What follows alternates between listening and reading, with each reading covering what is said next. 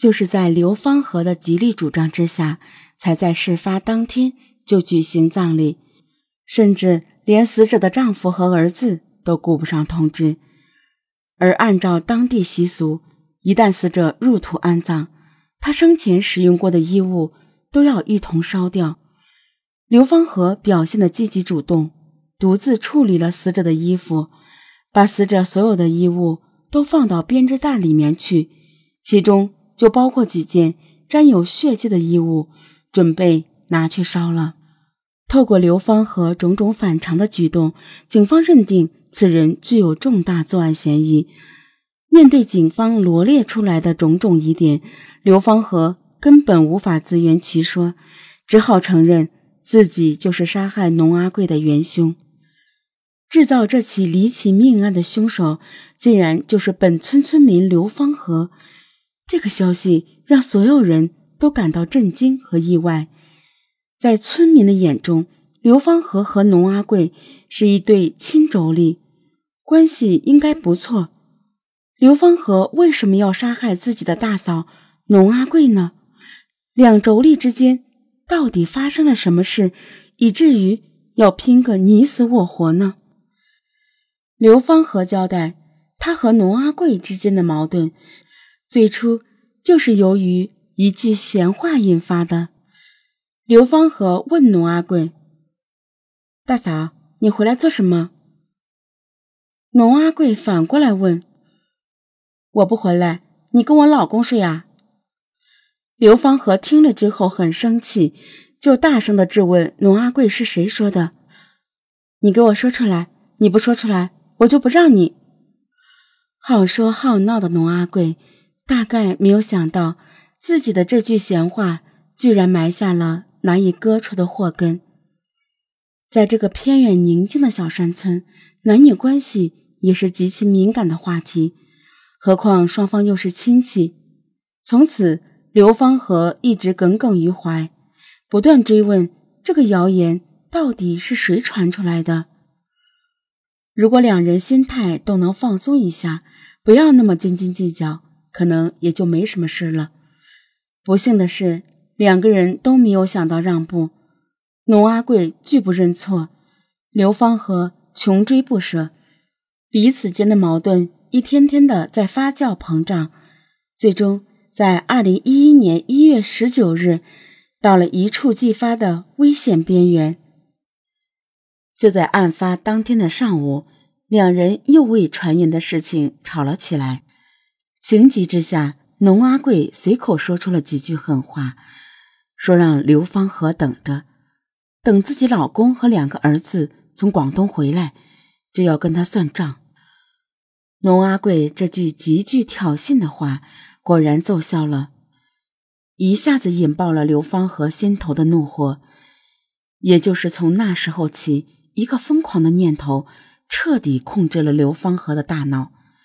在农阿贵的言语刺激下，刘芳和决定先发制人。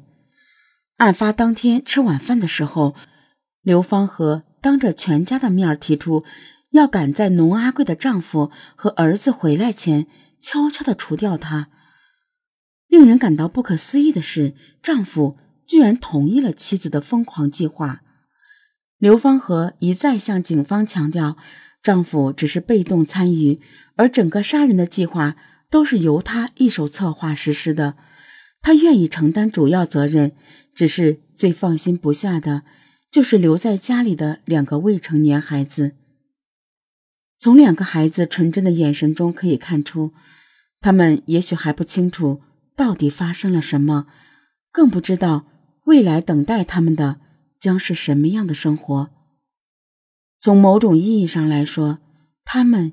也是父母杀人犯罪的受害者，在侦查办案时，警方也尽量避免惊扰两个未成年的孩子。然而，随后的调查证实，孩子也并不全是无辜的。警方对嫌疑人的家进行搜查，发现其家中的一双鞋上带有血迹。警方把这双带有血迹的鞋子拿去做 DNA 鉴定。证实鞋上的血迹就是死者的血迹。警方注意到，血迹的位置都位于鞋面的上侧，应该是被害人受伤后滴血喷溅形成的。由此推断，当时穿这双鞋的人应该就是犯罪嫌疑人，而这双鞋自然成为本案的重要物证之一。嫌疑人的亲友证实，这双带有血迹的鞋子属于刘芳和未成年的儿子孟少英的。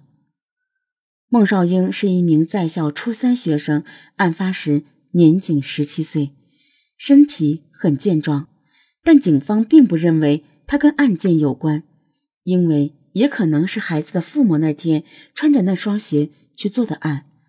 为了保证调查结果的有效准确，警方特意设计了指认方案。警方并没有告诉孟少英指认的目的是什么。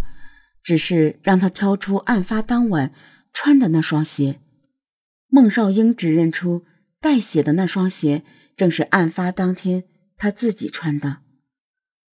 这个结果大大出乎警方的预料，一时间谁也不愿意相信这个尖锐的事实。在案发当时，孟少英本人就在现场，而且距离受害人很近很近。令人百思不得其解的是，刘芳和已经有了丈夫作为帮手，为什么又把自己尚未成年的孩子也卷进来？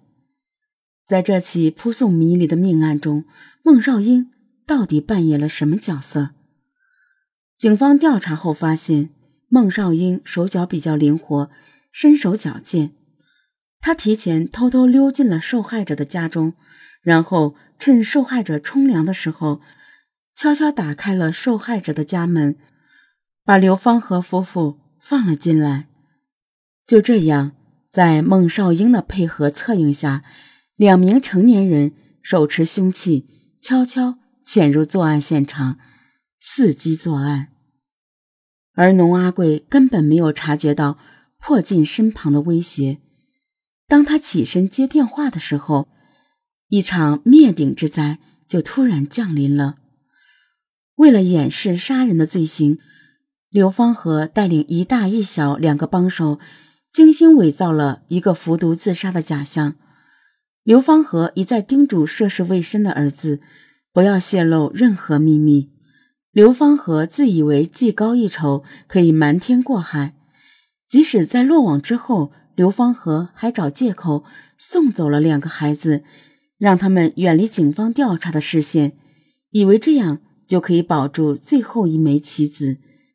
然而，事情并没有像他料想的那样发生。刘芳和大儿子落网后，九岁的小儿子就成了这个四口之家中唯一的自由人。这个无人看管的孩子，只好跟八十多岁的奶奶相依为命。无论是已经失去生命的农阿贵，还是失去了自由的刘芳和。当初可能都没有想到，由于几句闲话引发的矛盾，最终却演变成了一场生死对决，把两个完整的家庭推向了毁灭的深渊。